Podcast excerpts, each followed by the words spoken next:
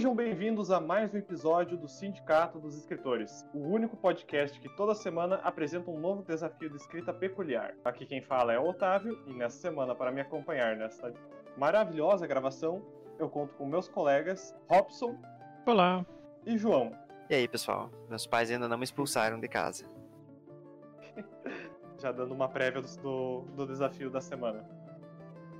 Essa semana vamos falar um pouco sobre banimento e expulsamento, pois o prompt se tratava de escrever uma história sobre alguém ou algo que está sendo expulso de sua morada. E como ponto bônus, nós tínhamos que o personagem não entende ou não sabe o motivo de sua expulsão. Essa semana iniciamos com Robson, para surpresa de todos. Como toda semana. Menos quando eu sofro golpe, né, cara? Menos quando sofre golpe.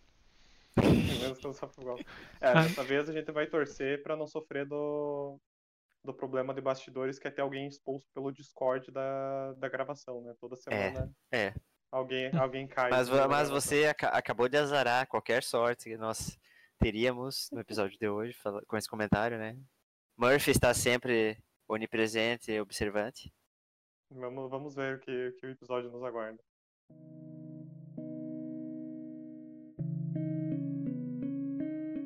Por fim, não teve escolha e se deu por vencida. Deixou-se levar para a saída e arrependeu-se de imediato. Frio, barulho e luzes muito fortes. Era isso que ele esperava do lado de fora da sua morada. E não tinha mais volta. É um menino! ouviu uma voz declarar. Jéssica suspirou. Esse era apenas o primeiro dia de uma luta que duraria décadas.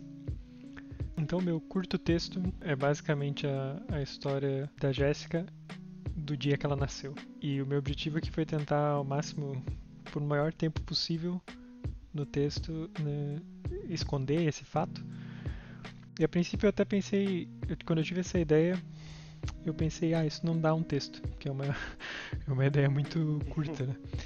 E aí fiquei, fiquei pensando assim e achei, e achei desafiante tentar escrever esse texto. Pensei, bom, vou tentar, se não funcionar, eu, eu largo e escrevo outra coisa. E daí achei que, que deu, assim, deu por um tamanho, ficou, sei lá, uma meia página, assim, eu achei que, que foi o suficiente. E eu começo o texto descrevendo basicamente o dia como tava, né, e, e e, e, tento deixar ela ela dizendo que tudo tava andava tranquilo eu tento sempre evitar coisas muito descrições muito muito diretas assim né então, quando ela vai dizer, por exemplo, que descrevendo que tipo as coisas andavam tranquilas, exceto por um percalço aqui ou ali, que, que no caso seria a mãe, por exemplo, sempre muito deitada, sem se mover muito, então para ela dentro da barriga as coisas estavam tranquilas. Né? E daí ela diz que que na noite anterior tudo começou a é que as coisas começaram a mudar e piorar, né? E que ela começa a se sentir sufocada e começa uh, rolar daqui para lá. Então eu, fiquei, eu fui tentando colocar no texto uma descrição de como seria da visão da, do bebê, né, da Jéssica, uh, o ponto de vista de quando a mãe começa a sentir as contrações né, e começa a se incomodar e tal. E, a, e vai pro hospital. Depois descrevo ela a, a batalha né, da, da mãe tentando empurrar ela para fora e a princípio ela desistindo, que é o, sei lá, o instinto dela, né, querer ficar ali que é mais confortável. E por fim ela desiste e é, e é empurrada para fora. E é nascida. E é nascida. a força. Parto e, normal, né, cara? Parto normal, é. E, e, imediatamente ela não gosta né, do, do, lugar, que é esse trecho ali que eu li. Bom, é basicamente isso. Aí o médico declara ela como, como, como menino, menino, né? É, exatamente. Esse foi é. o, o plot twist é o da história. ela se identifica, né? Não é com que ela se identifica pelo, pela descrição. Exato. É, porque a minha ideia era colocar, eu imagino como se agora ela fosse adulta, né? E tá, eu tava descrevendo aqui quando ela era. quando ela nasceu. Eu até achei que você ia encerrar com, com o choro do bebê depois do comentário do médico. Algo do tipo. Cara, apesar de você ter falado que dá dificuldade, né, por, por ser um texto bem mais curto do que tu normalmente escreve, né? Eu acho que ele, ele tem o, o tamanho certo, né, pro, pro que você está tentando contar ali. Funcionou bastante o, o quanto você escondeu o que de fato estava acontecendo, né, que tratava de um parto.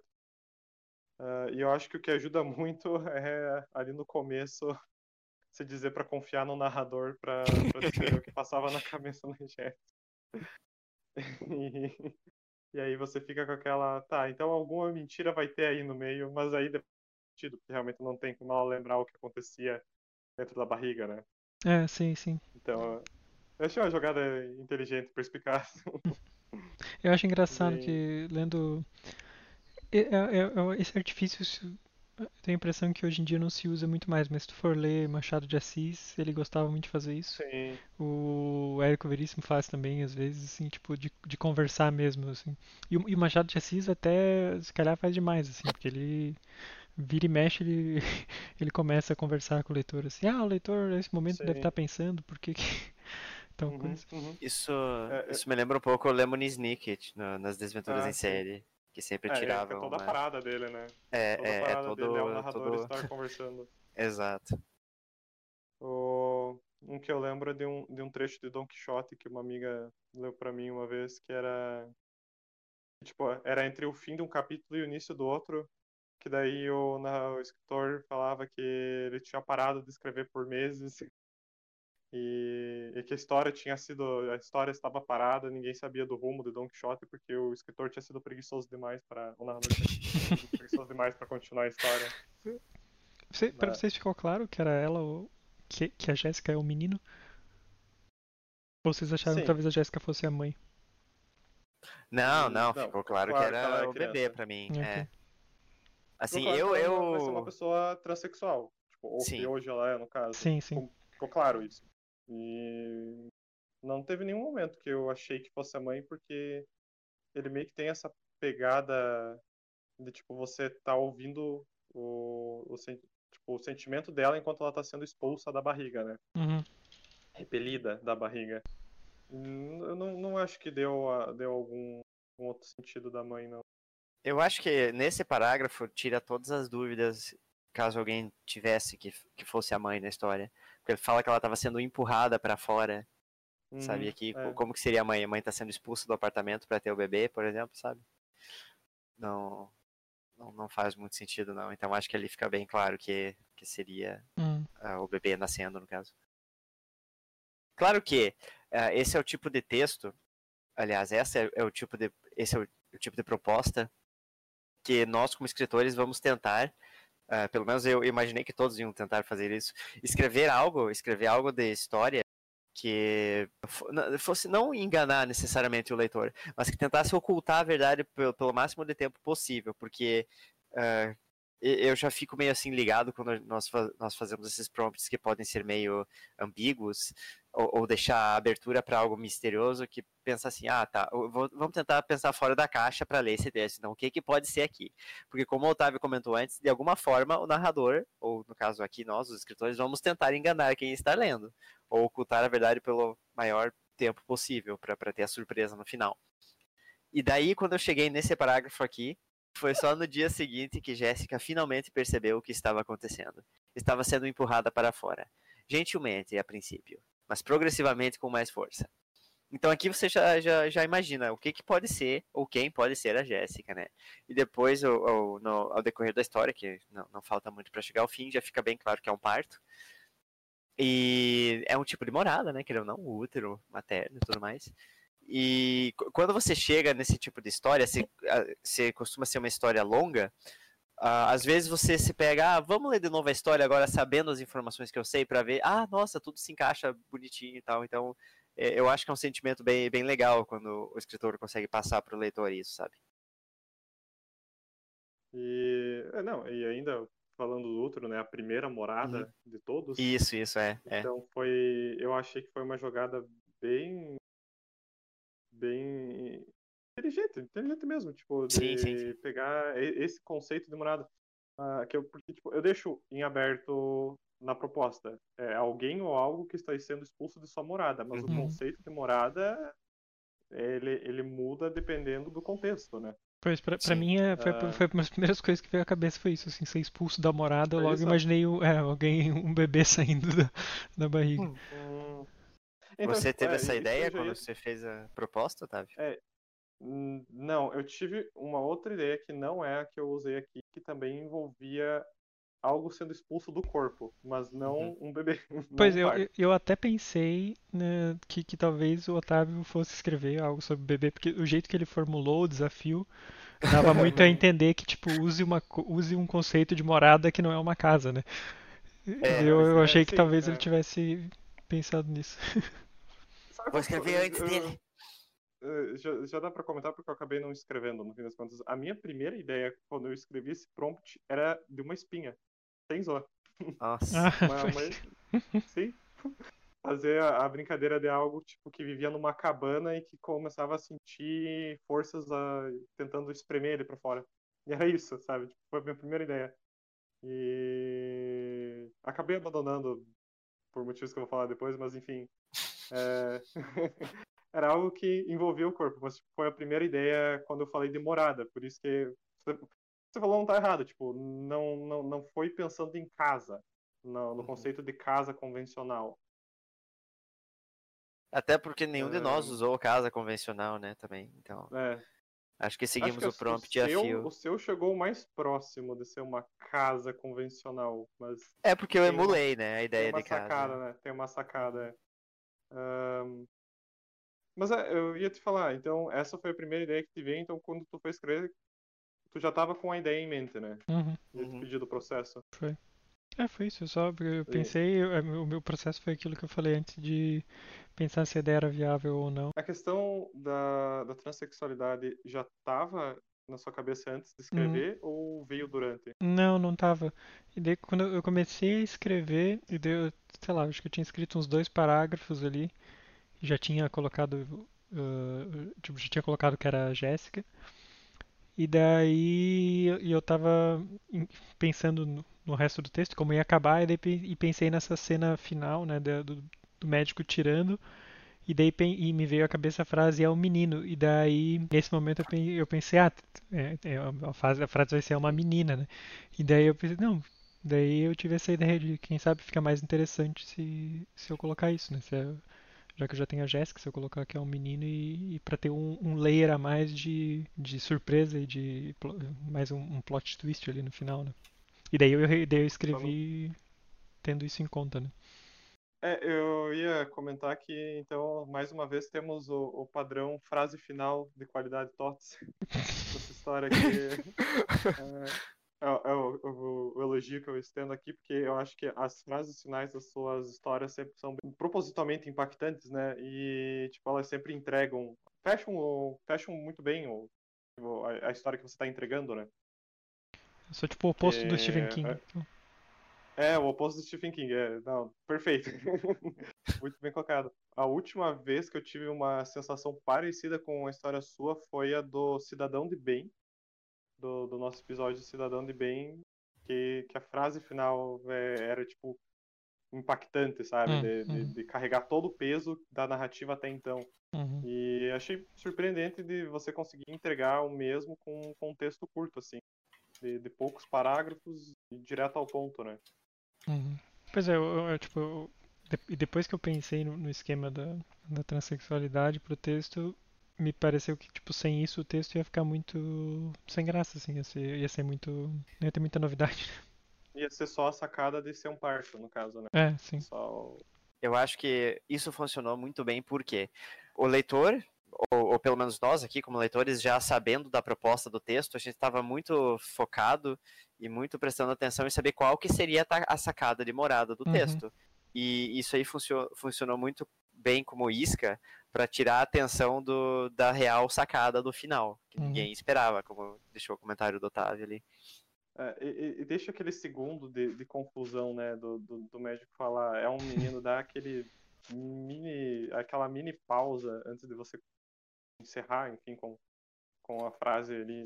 E tu fica, puta, que merda, hein? Aí, tipo, você gira aquela chave e tu entende o que está se tratando, né? A questão.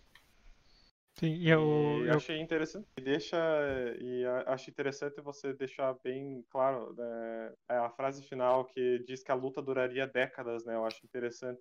tipo, Você podia dizer anos. É, você poderia dizer que foi tipo só que anos daria a impressão de que, sei lá, na adolescência estava resolvido, né? Mas não. Uhum. Décadas é que é algo que foi carregado até a vida adulta e a gente não sabe até que ponto da Uhum. vida adulta, né? É, Você sim. até encerra num tom otimista, dizendo que a luta duraria, dando a entender que ela acabou, de certa forma, em algum, em algum aspecto, sei lá.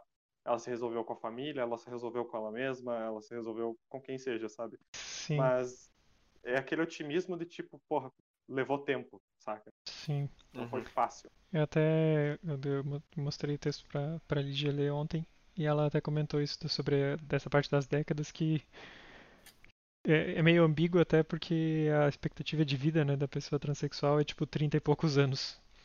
Então, às vezes, isso, tipo, algumas décadas é a vida inteira da pessoa, né? Não era o que eu tinha em mente quando eu coloquei aqui, né? Era mais era mais no sentido otimista mesmo de ter de ba- basicamente no momento em que esse, esse texto acontece, essa retrospectiva, seria um momento que ela já venceu a luta, né? No, no caso, realmente de seja contra a, a sociedade em si, né? De se não só de se reconhecer com, como mulher, mas de, de dos outros verem ela como mulher, né? Tanto que É.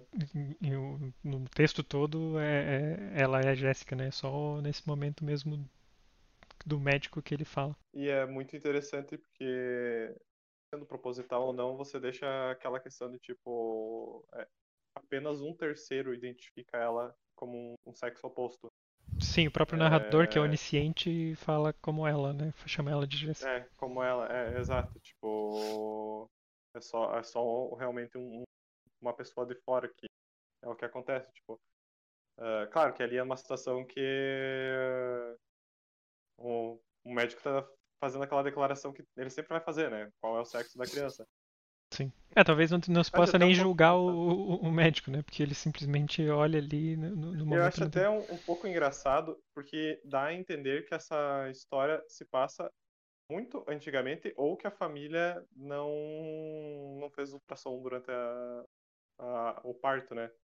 É que é, Tipo, tem ou aquela gente- história dos declarar- pais que preferem surpresa, né, cara? É, É, é, exato, exato. Tipo, é, então dá a entender que é, é um ou outro, né? Parando pra pensar, só, só acho curioso que não é algo tão comum de você ver em partos de hoje em dia, né? O médico declarar, ah, é um menino, é uma menina, né? Hoje em dia tem os, os pais- chá de revelação, né? É, Nossa os pais já vão, os pais já vão com a Tá expectativa, merda. mas ainda existe casos do de ser de ter a surpresa no do sexo ser diferente na hora do parto, né? É, ainda tem casos que, que ocorre isso mesmo com com outra sonografia e tudo. Ah, é? Não sabia. Uhum, O- bem louco. Uma coisa que eu ia comentar da, da última frase também é que a, a Lígia apontou que era essa parte que diz Jéssica suspirou. E. Ah. Porque a- aqui a Jéssica, no caso, é o bebê, né? E daí ela também ela perguntou por que, que eu não tinha colocado talvez o bebê a chorar ou fazer uma coisa do bebê É, ao invés do suspirou. E eu quis colocar o suspirou para ficar mais claro a frustração dela, né? Mais como a. Não que o bebê tivesse frustrado ali naquele momento, mas é como se fosse uma simbologia da frustração dela de, de, do- de passar a- as décadas sofrendo com aquele rótulo, né? Então, tipo, o é menino do Uhum. médico nessa hora é, um, é uma alegoria para quantas vezes ela vai ser definida como menino, como homem na, na vida dela, né? E o, e, e, e o suspirou também é é porque o narrador fala lá no começo que ele fala, que ele vai dizer o que se passava na, na cabeça dela, Na né? cabeça. Na, na cabeça da Jéssica. Então não é uma, não é um suspiro literal, exatamente. Tipo, também num sentido de metáfora é interessante você pensar de que tipo o primeiro respirar dela ao receber essa informação é um suspiro, né? Uhum. É um suspiro de frustração que deixa realmente deixa critério, essa característica mais ambígua de tipo a- todos os anos em que ela vai ter que é, aprender a se, se adequar a, a esse rótulo até o momento em que tipo ela tenha a oportunidade, a coragem, a consciência de, de se posicionar como o que ela sente, né? Como que ela se identifica de fato e não com o que rotulam ela. Então é é um é uma maneira de, de você descrever bem interessante. Não tinha me passado ah, muita questão lógica, né? Ah, não, não teria sentido um bebê suspirar, né? Mas como eu estava dentro do contexto da, da revelação e de como isso impactaria a vida dela, para mim fez sentido. Uhum. no fim das contas, né, tu começou falando que você achava que isso não, não ia dar um texto, né? Por ser muito curto. Você Uhum. ficou satisfeito? Com o final, tamanho, tipo, sim. No que você finalizou. Não, não só com o tamanho, né? O resultado final, tipo, é, foi um texto curto, mais curto do que você normalmente escreve, mas funcionou muito bem. E meio que Sim. você pode tirar disso, né? Sim, eu achei que sim. é, como eu falei antes, eu acho que se não tivesse essa parte da transexualidade, eu, eu acho que talvez eu não ficasse tão satisfeito. Mas eu achei que isso fez o texto ficar mais, mais satisfatório, mais relevante, assim. Ainda mais por, completo, né? é, ainda mais por, por isso, porque minha preocupação no começo era, eu achei que ia ficar muito óbvio justamente por vocês já saberem o, o tema, né? Daí eu achava, Uhum, achei que tipo, ah, no segundo parágrafo talvez já vão saber que é um, que é uma gravidez que eu tô falando, algo assim. E, e daí foi bem isso que, o- que o João comentou antes, né? De adicionar essa, segundo, essa segunda camada de, de surpresa. Foi, foi meio que a minha, a minha diversão, assim.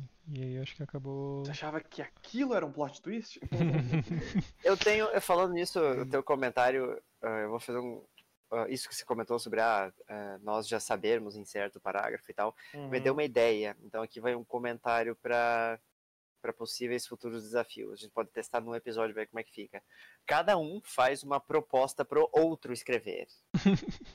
E daí o terceiro que ficou de fora de- de- dessa troca, por exemplo, vai não vai saber qual que é a proposta do texto daquela pessoa, entendeu?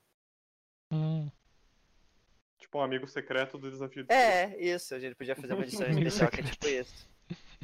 E daí a gente pode tentar adivinhar qual, qual que você acha que era a proposta. Qual que você acha que era a proposta? Ah, isso é, isso é interessante. é um desafio dentro do desafio semanal surpreender expectativas de, de nós, né? Da Isso. gente que tá lendo. Porque, tipo, realmente, como o João comentou, muitas vezes a gente se encontra, tipo, ah, ok, temos esse prompt, então a gente já vai entrar na história nossos Exato. colegas, imaginando, tipo, o que é que ele vai ou distorcer, ou aproveitar, ou que brecha que ele vai pegar pra surpreender, pra não ser algo tão óbvio, né? É, basicamente a nossa, o nosso desafio aqui entre nós é escrever a história do prompt, mas pegar algo externo para surpreender quem tá lendo. né? No caso, ah, qual que, vai- qual que foi a Expectativa. sacada do TOTS no final, por exemplo? Ah, é, ah, ela é trans. Qual que foi a sacada do, do Otávio? Ah, aqui, você, você pegou mais no foco da morada, né? Mais em volta do próprio do próprio prompt. Eu também, basicamente. É, na- no Enfim. fim das contas, o- cada dia que, cada semana que passa, o prompt de subverter as expectativas vai tomando conta do podcast. inteiro. Né? É. Trocar o nome do podcast. né? Virar Subvertendo Subvertendo Expectativas Cast. Garantimos uma surpresa. Kinder Ovo. Kinder Kinder Ovo. Eu ia falar que curiosamente estamos em época que está reprisando uma novela da, da Globo. Nem sei se é na Globo, mas eu acho que é. É, é, que uhum. tem uma personagem trans, né?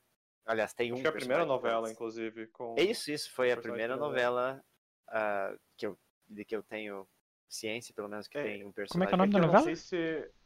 A Força do Querer, eu acho que é. É, Sim. essa mesma. É com a Maria Fernanda Cândido, que é a mãe da pers- do, do personagem. Eu nunca vi. acho. Uhum. O nome da, da personagem é de Ivana. 2017. É, e, o no... E é de depois- 2017. Importante. É, é, é uma novela bem recente. É, E a, a personagem ini- inicialmente se chama Ivana, é filha da Maria Fernanda Cândido da novela. E como toda novela faz, né, pra, pra assim, mostrar ah, por que, que esse personagem é importante, que, o que, que esse personagem está fazendo na história. Mostra, assim, cenas em, na, na personagem, por exemplo, não se sentindo confortável com, com o próprio corpo e, e toda, toda aquela trajetória que uma pessoa trans passa, né. E daí já tá no ponto da novela que ah, o personagem passou a se identificar por Ivan agora, tá tendo muito atrito com a família, especialmente o irmão e a mãe. A pessoa que mais está apoiando é o pai. E se eu não me engano, é bem pro fim da novela, se não no próprio último episódio, que ele faz a cirurgia de transição, a mastectomia, no caso. Quer- A transição no não, perdão, momento- faz a mastectomia. A transição acho que não, não chega a acontecer na novela. Ele passa a tomar hormônios, né? Acho que é Uhum. nesse momento que, que tá na novela. Isso. É, Eu não sei se a novela aborda a questão de chegar a conseguir alterar alguma identidade, algum documento, porque eu acho que isso é algo mais recente, apesar da, como a gente comentou, a novela ser recente. Sim, eu acho que chega assim, cara, porque se eu não me engano, eu assisti uma É, cena esse- essas semanas atrás que é- era uma conversa. Eu não, não peguei direito, porque vi a cena meio pela metade. Era a conversa do pai com, com o Ivan, no caso, que Uhum. passou a se identificar por Ivan, e tinha alguma. Ele fez alguma surpresa, assim, e, com algum papel, assim, e, e acho que era alguma É. coisa na questão de documento, porque o que mais poderia Acho que era ser, né? certidão, algo do. Isso, isso, certidão acho ou que era algo- identidade, algo do tipo. É, era algo do tipo. É. Mas é, é muito interessante tu ter trazido, porque eu, eu não assisti essa novela, eu vi alguns recortes, principalmente do, do Ivan, que é- era o que mais falava da novela na época, né? Por, Uhum, por ter uhum. sido a primeira a abordar. Mas, tipo, Sim. ele tem todo o arco de. Apesar do, do pai dar suporte a partir do momento, eh, ele não dava de primeira, né? Foi realmente sim, um, sim. um choque de tipo, ah, por que, que você. Por que, que você tá fazendo isso? Eh, você sempre foi a minha menininha, não sei o quê, Uhum. sabe? É aquele choque É. inicial, né? É, e, e apesar de, tipo, normalmente novelas tratarem muito essas questões com, com muitos estereótipos, sabe? Uhum. Do jeito mais piegas possível, em muitos casos, é, com um olhar de fora e com um olhar de uma pessoa que não passa por essa situação, tipo, eu acho bem, bem pouco genérico, saca? Mas isso Como assim, é, pouco é genérico? impressão. Não, tipo, parece algo realístico, porque não, não dá tudo Ah, sim, certo sim. desde o começo, sabe? Tipo, Uhum. tem resistência, tem preconceito, tanto O dentro conflito, quanto né? fora da família, né? Tem conflito Uhum. da pessoa. E a gente sabe que, tipo, novela normalmente é aquele pastelão Sim, sim. todo, pra toda a família. Então, é- eu acho interessante, assim, como conseguiu ser lidado de uma maneira não idiota, né? Não Sim, uma Pouca, maneira séria, né? caso. É. É, uma maneira séria, porque, tipo, outros assuntos como, como racismo, pobreza, machismo, são tão caricatos nas novelas hoje em dia que é surpreendente que ainda tenha algo que eles consigam trazer de uma maneira menos caricata. Eu acho que eu a questão dessas, desses tópicos serem caricatos é porque eles são assim mais mais evidenciados, né, na sociedade em questão ah, em contrapartida quando tipo a trans, transexualidade é um assunto relativamente novo no Brasil, eu diria, a ser discutido assim mais publicamente, pelo menos na, na minha percepção parece algo ma- mais novo, apesar de já ter alguns bons anos. E, e essa questão de machismo e racismo é uma coisa que vem assim de fato por décadas sendo Uhum. sendo falada e tratada então acho até normal que tenha passado por esse tipo de transformação na, na sua representação sabe Ah, mas eu acho que na questão da transexualidade uma das cenas não necessariamente cenas mas uma das coisas mais interessantes do seriado do seriado da novela Uhum. É que o, o personagem o Ivan no caso ele a primeira pessoa com quem ele, ele fala mais abertamente disso e, e, assim tira mais dúvidas sobre a questão é um homem que eu não sei se ele é trans na verdade porque eu não lembro de, com detalhes da novela mas ele é uma drag queen. Ele faz um, um, um interpreta uma drag queen num assim num, num bar assim é, é a, a persona dele né ou dela no caso e eu só não sei se ele é, é trans, mas é basicamente quem orienta o Ivan durante todo esse processo e, e com quem ele se abre, assim. Então eu achei uma coisa bem interessante, porque pegou a parte do, do tanto da transexualidade quanto do, do drag queen, né, que são da coisas cultura drag. distintas, mas estão estão no meio, estão nesse meio LGBTQ. E assim, é uma, é uma coisa muito misturada, sabe? Pra quem tá vendo de fora e não está inserido no meio. Então é uma Uhum. discussão bem importante a se ter, porque eu lembro que eu tava no, na minha avó esses dias, que tava tendo a. Tava passando a novela. E, e daí eu tinha uma, uma tia minha assistindo. E daí tava bem numa cena assim do Ivan e tal. E daí estavam falando assim, ah, de transexual, de, de transgênero, cisgênero, não sei o que. Daí ela, ela. A gente tava ali conversando sobre esse tópico. Daí ela perguntou, ah, e, e qual que é a diferença entre. Eu não lembro qual foi a pergunta agora exatamente, mas qual, foi, qual que é a diferença entre trans e não sei o que? E daí eu expliquei, ah, cisgênero, quando a pessoa nasce e se identifica com, com o gênero que ela nasceu, né? E transgênero é quando a pessoa não se identifica no gênero que ela nasceu. E, tipo, é uma coisa assim tão simples, mas, assim, tem, tem gente que não, não sabe esses conceitos ainda, porque é uma questão muito, assim, não delicada, mas é questão desse preconceito às vezes, né? Você, tipo, ah, o maior problema acaba sendo a ignorância, né, cara? Você tem que ir atrás de conhecimento daquilo que você não sabe. Porque... O preconceito é de, nasce da Exato, ignorância. é. né? É, exato. O preconceito e o, o medo é de coisa que você não conhece, cara. Por que, que o Bolsonaro tá aí? Porque ele, ele prega demagogia contra, contra tudo que o pessoal não tem conhecimento. E não sei Sabe, se é então- não está. Não, até, tipo, por exemplo, eu tive a, a, a minha educação do ensino básico e fundamental anos após vocês, né? Uhum. E eu não tive esse ensino. Mesmo, tipo, sendo uma, uma geração pós-2000, Sim. é, pós-2000, 2010, não tive esse ensino dentro da minha escola, sabe? Essa questão. Sim, mas, Então, mas é- tem uma diferença eu acho bem grande né, de- da tua da tua turma assim, da tua idade pra minha, pra minha e do João, que eu Uhum. vejo em média o que as pessoas da minha idade pensavam ou até Uhum. pensam hoje em dia, se for ver, com o, o- e, o que as da tua idade pensam, normalmente já é uma diferença bem grande com relação a, a esses temas. Não, mas é, o, que- o que eu tô dizendo é que, tipo, é, mesmo o pensamento sendo bem, bem diferente, a- ainda assim, no, no meu ensino também não foi introduzido, saca? Sim. Então, tipo, vão ter pessoas mais abertas a entenderem, a, a não entender a palavra, mas, tipo, a estudar, tentar entender. conhecer. É. É, é, não- é necessariamente a, a, a palavra entender. É, Hum. entender me dá um, um, um sentido de tolerar, saca? Como se fosse algo errado.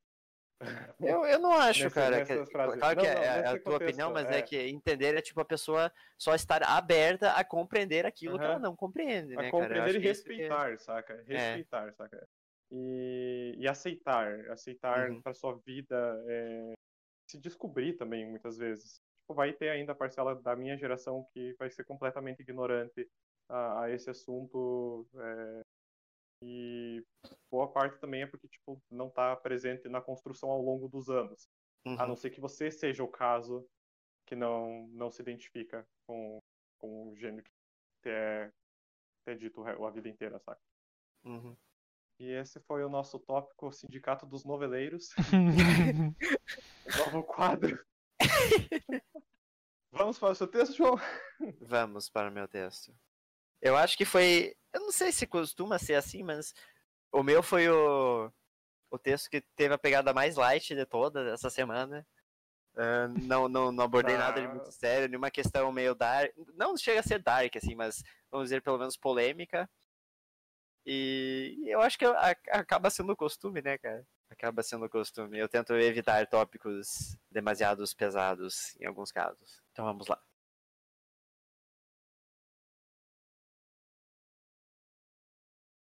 Ele encontrava-se sentado, o homem da morada, despreocupado e lendo sem pressa um dos livros de sua estante. Seus pés repousavam cruzados no banquinho almofadado à sua frente. Ele sequer lembrava como conseguira. Só sabia que um dia quis o apoio para os pés e ali ele estava. Tragava seu cachimbo com gosto, e as pitadas desapareciam como a fumaça que o deixava, desvanecendo no interior das paredes douradas de sua morada. Então, eu peguei o conceito de morada da, da proposta e fiz a história de um gênio, que está morando dentro da lâmpada dele, no caso. Ah, e a pegada que, que dificultou mais essa ideia, porque foi a primeira ideia que eu tive quando eu li a proposta, foi o ponto bônus. O personagem não entende ou não sabe o motivo de sua expulsão. Eu vou fazer, tá, como é que eu vou fazer um gênio sair da lâmpada para realizar desejos sem saber que ele é um gênio? Então, basicamente, peguei a morada, que a, a ideia de que enquanto ele tá dentro da morada dele, enquanto ele tá dentro da lâmpada, ele tem a vida dele normal, quer dizer, quase normal. Ah, eu até dei algumas dicas de que tinha alguma coisa mágica na história, falando da, da, da dispensa dele que tá sempre cheia, e ele conseguiu apoio dos pés, para os pés do nada, sem, sem pensar, sem comprar, não recebia visitas, então eu dei várias pistas assim sobre o que, que ele poderia ser e onde ele poderia estar morando. E a questão foi que eu acabei fazendo ele, ele só tem consciência de que ele é um gênio quando ele sai da lâmpada, quando todas as memórias vêm à tona, que foi o que eu deixei claro no, no último parágrafo. E ele realiza os desejos e quando, quando ele termina de, de realizar os desejos da pessoa que chamou ele, ele basicamente volta para a vida de, de sossego dele. Então ele é um, um literalmente um bom vivan, vivendo eternamente no confinamento dourado dele. Eu fui, fui enganado o caminho todo, não, não, não Ah, descobri. que bom, que bom, cara, que bom. Otávio, Otávio tinha falou que tinha descoberto, eu já fiquei chateado. E pensei, pô, ficou tão óbvio Ah, assim. mas eu já vou te dizer por quê. Eu já vou te dizer por quê. Mas pra mim, bem. tipo, eu, eu- fiquei tentando descobrir, assim, mas não, não consegui chegar. Eu tava pensando. Você falou, você falou que ele tinha barba aqui, né? Em um momento? Ou não? Ah, eu não Não lembro. Eu, eu ia, eu pensei em falar da eu- barba, mas eu não tenho certeza se acabei colocando Ah, no texto, cara. Acho que não, eu mas. ah, eu sei que Não, eu não- comecei não a. tem barba. Não tem. Eu comecei a pensar em coisas tipo ah, o cachimbo e tal, o jeito que ele tava, e comecei Uhum. a pensar em, em, em figuras, assim, tipo Papai Uhum. Noel, ou sei lá, figuras diferentes, assim, famosos. Mas nunca, Saia che- do Polo Norte, Papai Noel. mas nunca cheguei no. Nunca cheguei no gênio. E daí foi aquele efeito que você falou quando você estava falando do meu texto também, que lendo em retrospecto fica tudo muito óbvio daí, né? Tipo, ah, as paredes douradas, né? Claro, e a fumaça do, do cachimbo, assim. E, e achei, achei bem legal, achei que dá esse. dá bem esse efeito, assim. E isso de, dele, dele não saber enquanto tá dentro é um conceito interessante também pro, pro gênio da lâmpada. Eu não sei, acho que eu nunca vi tratado dessa forma, mas achei uma ideia interessante. Eu basicamente peguei essa ideia porque eu queria ah, tentar incorporar os pontos bônus na história. Falei, tá, como é que. Isso dificulta bastante a história, como é que a gente pode fazer? E daí eu, eu, eu peguei ideia assim um pouco dos gênios que a gente já conhece, especialmente do Aladdin, né, que é o mais conhecido. Só que Uhum. como é, é, se trata de um desenho, pelo menos na parte animada, eu não sei se na fábula é um pouco mais dark, mas deve até ser. Ele é um ser assim consciente, como se fosse uma, uma pessoa, né? E bem humorado, tem consciência de tudo, e, e às vezes ele até mesmo se, se coloca dentro da lâmpada para fugir de alguma coisa, ou porque não quer lidar com alguma coisa. Mas eu peguei, eu tive uma pegada até um pouco mais ma- mais dark até, acho que posso dizer, ah, que eu fiz ele basicamente ser um escravo da lâmpada, porque Uhum. ele, ele só retoma as memórias quando ele sai, quando ele toma a forma de gênio, e lá dentro ele ele, ele fica numa, numa prisão da consciência dele, basicamente. Assim, eu acho que esse Só- só conceito a de- do, do gênio estar realmente aprisionado na lâmpada, eu acho que é o clássico mesmo. Ele tá ali Uhum. preso. né? É, na verdade, é, é, é, essa- toda essa história do gênio, ela, ela é bem, bem rente à, à, à noção de, de escravidão em todos os os aspectos, né? Do tipo, Uhum. beleza, é, você coloca que ele tem o celular, mas no momento em que, em que pedem, é, alguém esfrega a lâmpada, tira, ele é literalmente expulso de sua morada, como na ideia do prompt, Uhum. e ele é obrigado a realizar o- os três desejos. E como você falou do Aladdin, no caso do gênio do Aladdin, é muito interessante porque, tipo, tanto no- na animação quanto no, no filme live action que saiu ano passado, retrasado, não lembro. É, por aí. Ele, ele fala, ah, você tem três desejos, né? E o, o Aladdin promete que o terceiro desejo dele vai ser libertar o gênio. E ele sempre fala, todos prometem isso, todos dizem que, que vão me libertar no último desejo. Mas sempre acontece alguma coisa que, ah, vou precisar usar o último desejo. Por que que eu descobri qual o que, do que se Ah. tratava antes de chegar ao final da história? Porque, se não me engano, no, no, no exercício em que eu escrevi a história do demônio, você citou, mencionou que teve a ideia de escrever a história de um gênio da lâmpada. Ah, é E verdade. não sabia, e não. Verdade. E você pensou, e você pensou, ah, mas eu não sei como, eu não sabia, não estava conseguindo desenvolver legal, e você já usou a ideia do demônio, ok. E aí, conforme eu fui lendo, e eu, ah, eu- Uhum. Era a história do Marcelo, me- Do É, Marcelo. isso. Uhum. E muitas características foram me vindo à cabeça do desenho do Aladdin, de tipo, ah, a pilha de livros apareceu do nada e tudo mais. E tem essa aura meio mágica no que acontece. E a- aqui eu já estendo o comentário, a tua narração, essa narração eu senti que era muito diferente de todas as narrações que tu já faz. Apesar dela se focar só na descrição. Mas é Uhum. frases como essa, tipo, o homem fazia poucas perguntas, perguntas apenas para si, ou devo dizer, indagações, pois jamais recebia visitas. E, e- e- essa narração ela tem um quê de fábula, sabe? De, de- Uhum. de pitoresco, por assim dizer. E como as coisas vão acontecendo meio que pela vontade do personagem, mas não fica muito claro que é pela vontade do personagem, porque as coisas simplesmente acontecem, surgem ali. E aí eu fui me dando essa ideia, me lembrou muito do desenho animado do Aladdin, não do filme, do desenho animado, Uhum. tinha uma série animada do Aladdin. E eu lembro que a série animada explorava muito mais o gênio e tinha até um episódio tipo, dedicado de como que era dentro da lâmpada do gênio. Uhum. Se não me engano, sei lá, o Aladdin ficava preso lá dentro, algo do tipo. E aí meio que, tipo, caiu a sacada um pouco antes. Mas eu achei divertido a ideia de ser um gênio, sabe? Tipo, dele ser. Porque ele realmente é banido da sua morada Uhum. contra a vontade, né? Mas o, o teu. A, a tua sacada é ele não entender, de certa forma, o que a própria. O, o propósito da existência dele enquanto ele tá dentro. É meio que um mecanismo de defesa, quase, né? Ah, eu achei bem, bem interessante isso. Eu ia fazer mais algumas descrições quanto à morada, ia falar que ela não tinha janela, não tinha porta. Eu até pensei, será que eu consigo começar com aquela aquela musiquinha? Era uma casa muito Era uma engraçada. casa muito Eu- eu- engraçada. eu me até- até-. Eu até pensei em, em fazer algo assim, mas tipo, tá, só que não chega a ser bem uma casa. Ah, então até ia ter que usar um pouco da licença poética, mas acabei não conseguindo encaixar tudo, acabei abandonando essa ideia. Mas ele é o gênio do Aladdin, no fim das contas. Ou, tipo, Não é, não é o gênio é- do Aladdin, é só, é um gênio. né? É só um É gênio. só um gênio, ok. É. É. E eu, eu É peguei um do- dos estereótipos de, do, do, própria, do próprio ambiente árabe, assim e tal, porque Aladdin você passa num, num deserto, né, basicamente. A Agraba fica no, no Uhum. deserto, pois é. E falei, e, aí falei, e ele tá sendo libertado aqui em meio a um deserto, por isso do brilho ofuscante, das areias e tudo mais. O que me fez pensar que era o gênio do Aladdin é que uma fumaça densa e azulada. É, engolindo, é, engolindo suspiros. É, esse, esse é o cansados parágrafo revelador, né, cara? É, aí eu tinha certeza que ia ser o Will Smith. mas, mas eu acho que é inevitável também pensar em Aladdin, porque acho que é, é o ícone de cultura, da cultura Uhum. pop que mantém a ideia de gênio da lâmpada ativa. Porque fora. É, porque o, o Aladdin, se não me engano, é uma história do, do Mil e Uma Noites, algo do tipo, né? É, eu acho que é. Ele- ele- Sherazade, ele tem né? alguma vertente, é, ele tem alguma vertente. Eu não, não sei dizer sem pesquisa aqui agora, então fica para alguma errata. Mas Uhum. ele tem alguma vertente dessa Mil e Uma Noites e você não vê muitas histórias que tratam de gênio da lâmpada além da história do Aladdin, saca? Ah, isso é verdade. Não tão populares quanto, mas eu, eu acho que tem mais. Tipo, só não são populares a nível Aladdin. Eu acho que até comentei num episódio, né, anterior, sobre um filme, O Mestre dos Desejos, que é uma entidade, como se fosse um gênio. Não sei se chega a ser um gênio, talvez um demônio, mas é uma entidade que realiza desejos. E ele realiza desejos aqueles da forma ah, literal, né? Ou seja, se a pessoa não for 100%, 100% específica, ela vai se fuder nesse desejo. Então, é, na real, é um filme de terror, né? Mas pega sim. essa ideia, esse conceito de uma entidade que realiza desejos.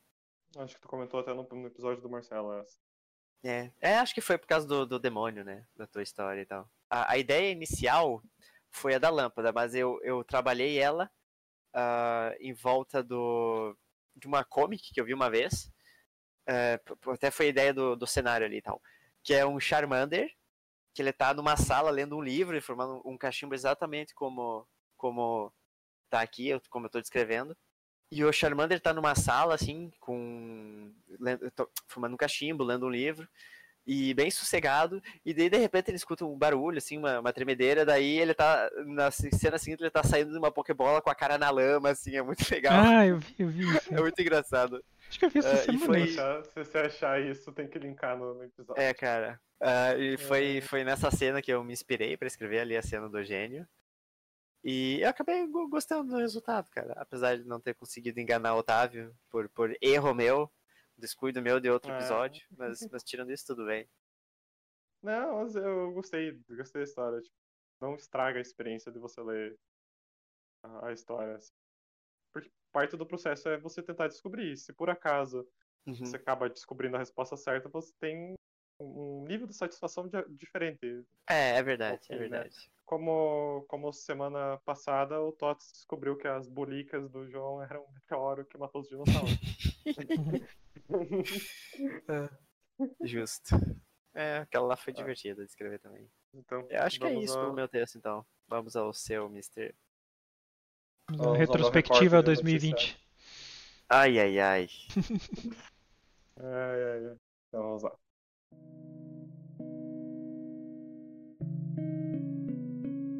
Acompanhando as notícias, Renan? Um pouco aqui e ali. Difícil de se concentrar em algo no dia de preencher os relatórios. Viu que aquele vírus da China tá se espalhando por lá? A coisa tá ficando bem feia. É mesmo? Vi nada não. Só vi alguma coisa sobre os terremotos agora há pouco. Ah, sim, parece que alguém tirou a semana para fazer o chão tremer, né? Foda, né? O ano já começa com vírus misterioso, terremoto e por aí vai. Só ladeira abaixo daqui em diante, Fernando comenta dando um tapinha nas costas do colega. Então, vírus da China. vírus da China. Aqui a gente descobre que Fernando fudeu com todo mundo. O comentário dele, de ladeira abaixo. Cara que vê o futuro, né, cara? Tem, Nostradamus. É, na verdade, esse comentário, acho que é o comentário que eu mais dei risada, porque é um comentário muito comum de você dar quando você vê uma série de situações uhum. que está ruim, né? Ah, só ladeira Desafortunadas. Abaixo, é, tu comenta e propositalmente é no começo de, da, da situação tá piorando, né? Então o meu texto, o Tots já comentou que é uma retrospectiva, mas ele, ele, ele começa no dia 7 de janeiro de 2001. Ele vai pegando uma série de eventos, tragédias, catástrofes que vão acontecendo no mundo, mas especialmente é, que atingem o Brasil. Em específico Santa Catarina, que é onde o, o texto se passa, né? A região sul do, do Brasil. E ele acompanha três colegas de trabalho, o Renan, o Fernando e a Ângela, e a cada nova data eles vão comentando sobre as notícias do, do dia entre momentos do trabalho. Eles param um pouco de trabalhar para fazer um breve comentário sobre alguma das tragédias. E vai passando por toda a situação, desde o início do, do coronavírus até o momento em que eles vão para home office e até o momento que eles voltam para trabalhar na empresa. Mas são sempre cenas curtas, são sempre trocas curtas entre os colegas. Eu deixo uhum. bem claro ao longo da história que eles não se sentem muito à vontade de conversar com a Ângela. Porque a Ângela é sempre a, a conspiracionista, é, deixa claro que ela é bolsonarista, que ela é. é. é sempre, vamos é vamos sempre... dar nome aos bois. Literalmente. Ela sempre, é, ela sempre, ela sempre anti as informações contra a mídia e tudo mais. Enquanto o Fernando e o Renan, é, eu não quis construir que eles são personagens tipo, super conscientes, super certos sobre a situação, mas que eles são pessoas que entendem o grau de gravidade e pessoas normais com bom senso. É, eu não, eu não, digo bem bom senso a palavra, mas no sentido de tipo, ah, no começo eles comentam como se fosse, ah, tá viu aquele vírus da China, tá foda, né, e tal. Comentam sobre coisas do cotidiano. Coisas que você vê na notícia e você fala, ah, isso aconteceu. Ponto. Mas conforme a situação vai piorando, eles meio que vão se juntando, porque, tipo, eu não deixo claro na, na vida particular, mas dá a entender que, tipo, a vida particular deles está sendo muito afetada por toda a situação, né? O único que eu especifico alguma coisa da, da, da vida particular em dado momento é o Renan, que, que eu digo que ele pegou o headset do filho. Então, tipo, ele é um pai de família. Um pai gamer. É um pai, um pai gamer. Então eu, eu tento dar subentender que tipo, ele tem essa preocupação com a família e que a situação tá foda e que ele tem um olhar mais crítico tá acontecendo assim como, como o Fernando. Uhum.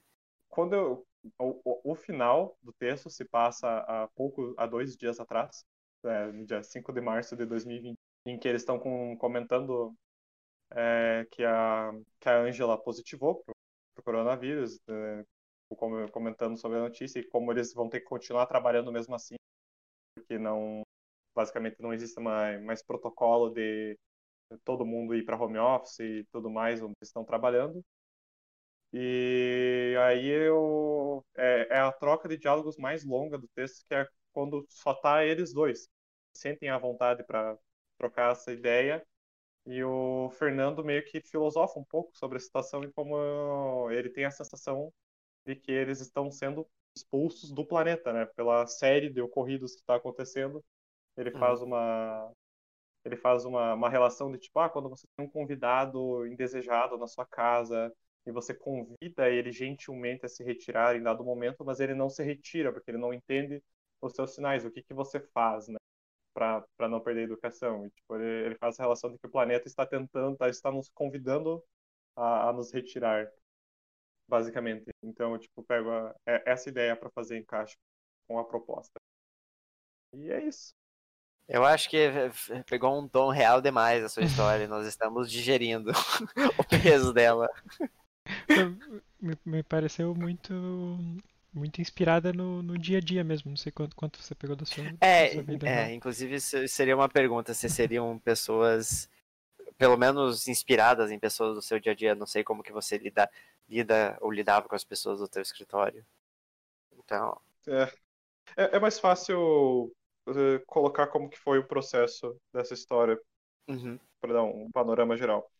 Ah, como eu disse, a primeira ideia da história era da espinha, é, mas ah, essa história sim tem, tem um peso muito forte do, do cotidiano. né? Foi eh, a história que eu mais precisei fazer pesquisa até então. Eh, eu ia até é, tava- perguntar se, se de fato os fatos, As Não, headlines. então na ordem é, é, se as Não. notícias se encaixam em Mas datas você- verídicas. Mas você que escreveu Sim. ou você pegou do, todas de Não, algum não, lugar? eu ouvia, eu, na verdade, eu fazia o seguinte, eu abria a manchete da notícia, lia a notícia, aí abria um vídeo de algum repórter falando sobre a mesma notícia, para ver como era o tom, como era a fala, e pegava jornais de Santa Catarina mesmo, né, de como que eles noticiavam na época, pelo menos pro primeiro momento. Então, é- é- essa história foi de longe a mais trabalhosa. Eu levei quase uh, três horas e pouco para escrever essa história numa madrugada. Então, É. no sentido de tipo, eu me preocupei com a veracidade em que um radialista e que uma manchete de jornal trariam essas notícias. É, qual, qual seria o caráter sensacionalista, qual seria o caráter mais é, agravante. E a ordem cronológica é essa, de fato. Tipo, eu tive, é, eu me preocupei com as datas no sentido de ah, é, aconteceu nessa semana, aí eu procurava, por exemplo, ali 3 de fevereiro era o dia da notícia e eu verifiquei, era o dia que estava na manchete que eu estava lendo, e aí eu procurava para ver se era um dia de semana para ter a veracidade dos personagens estarem trabalhando, sabe? Uhum. E coisa assim. O que me levou a escrever essa história foi que recentemente eu voltei a trabalhar presencialmente na, na empresa, é, deixando o home office. Mas já, agora vai fazer já três semanas e cada semana é uma montanha russa diferente. Apesar de todo mundo estar se cuidando, é, é, um, é foda a situação de você tá saindo de casa em si, você tá acompanhando o noticiário e uma atitude que eu, que eu tenho tomado para um pouco pro meu cuidado, para minha saúde mental é ver menos Menos o- notícias. menos notícias no geral, assim, ah, evitar pronunciamento do, pres- do presidente. Teve um ali que não deu para evitar, porque passou na minha timeline seguidamente, mas, tipo, evitar ouvir qualquer coisa do presidente no geral, para evitar mais estresse, porque é, é, é foda você voltar para essa rotina. Eu não consigo imaginar o quão foda tá sendo para pessoas que não tiveram oportunidade de home office, não tiveram esse esse privilégio de você poder seguir com o teu trabalho de casa, sabe? Cada dia algum algo mais alarmante acontecendo, né? E Uhum. aí eu num dia que eu tava esperando minha carona chegar para voltar para minha casa, que eu trabalho em outra cidade, no caso, né? Eu tava divagando, tipo, caralho, eu tava divagando e eu acho que tava meio que com, com a ideia do prompt, fundo, pensando, caralho, parece que realmente o planeta tá expulsando a gente daqui, cara, com, com tudo que tá acontecendo. E aí ficou, fiquei martelando isso na cabeça e resolvi fazer história. Então, para escrever essa história, eu resolvi pesquisa sobre as maiores tragédias de 2020 e uma linha do tempo do, do Covid, pois, tipo, é muito louco, porque quando eu tava parando para ver, é, é muito louco pensar como a coisa escalacionou rápido. Como foi, tipo, literalmente questão de dias para tudo ir pro caralho, sabe? Uhum. primeiros casos confirmados a lockdown, a foda-se o lockdown e por aí vai. E aí fui criando essa narrativa de como seria um ambiente com algumas memórias de como estava o meu ambiente de trabalho pré-pandemia, porque pra gente foi muito inesperado. Uh, para mim foi muito inesperado porque eu estava tanto no ambiente de trabalho quanto na faculdade ao mesmo tempo. De um final de semana pro outro, eu já não estava mais. Então foi foi uma coisa bem é, bem louca. Tipo, apesar de tipo, a gente ver essa é, esse, esse vírus crescente, empolgante. É, esse vírus crescente não foi algo que a gente estava preparado, tinha um protocolo para isso. Então eu tentei traduzir um pouco isso na história. Eu ia comentar só sobre essa velocidade mesmo, que eu também lembro de. Passou muito rápido de. Não é uma coisa para se preocupar. O pessoal conversando sobre máscara não ser Não, Parece algo exagero. De repente, uma semana depois, tá todo mundo trabalhando em casa, todo mundo usando máscara, todo mundo comprando coisa no mercado pra fazer estoque em Álcool casa. gel Ah, é, o álcool gel acabou nas prateleiras, né? E o papel higiênico, a crise do papel higiênico também. Eu até pensei em colocar no, no meio do texto a crise do papel higiênico que teve, tipo, não achar. Tinha mais notícias que eu queria ter colocado no meio da, da história, mas daí, como ela já estava ficando muito longa, eu só faço os personagens citarem elas na, na conversa final. Clone Uhum. Bomba, é. Teve esse Clone Bomba também. E, tipo, se você pegar... Todo ano acontecem muitas tragédias naturais. Mas, tipo, esse ano em específico, parece que tipo, tudo se relacionou por estar todo mundo trancado em casa, sabe? Uhum. Ah, então, é, é, é algo diferente. Inclusive, o meu único problema com, com esse texto é que ele é um texto que ele é um recorte do seu tempo e muitas coisas eu não me preocupo em explicar, porque é, dado a realidade que a gente está vivendo, é algo que a gente vai entender, tipo, que é o positivar. Positivar para quê? O- né, a questão do, do Covid, eu não explico o que é a sigla do, do vírus e tudo mais, sabe? É isso que, inclusive, eu ia perguntar, Mas é- você é, usa a expressão positivar aí? Eu nunca vi essa expressão. Sim, a gente utiliza positivar. Pro- É, no teste dá positivo.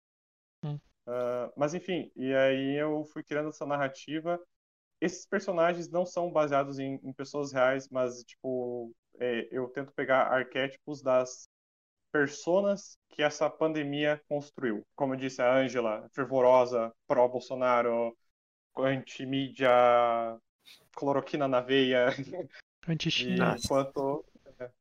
Eu até pensei em fazer ou o Renan ou o Fernando um pouco mais descrente da situação em algum momento, mas eh, eu acho que seria para algo que tivesse mais espaço, sabe? Ou em dado momento. Porque eu realmente não queria criar pessoas perfeitas, pessoas que soubessem lidar, porque ninguém sabia como lidar com a situação. E mesmo assim eu fiquei satisfeito com, com o resultado final, pesquisar as notícias e, e dar a- o que eu ia falar, a, todo, toda nova data, com exceção da última, começa com um radialista anunciando alguma notícia da semana ou uma manchete que o Renan leu. Hum. E aí, o, a questão do radialista foi uma experiência que eu tive na última semana, com uma carona que eu tava vindo, e todo dia a gente ouvia o rádio na volta, né? E acho que foi a semana que eu mais ouvi a palavra crise e o que que eles estavam falando dos hospitais? Colapso. Colapso. Foi a semana que eu mais Ah. ouvi a palavra colapso na minha vida. Assim, um- a cada cinco palavras, uma era colapso. Que, que delícia. Que delícia. né? Colapso. Não, ele- Colapso nervoso. Só que o que, eu- o que me divertia de eu ver essas notícias, a única coisa que eu tirava de positivo, entre aspas, positivo, é que eram dois comentaristas.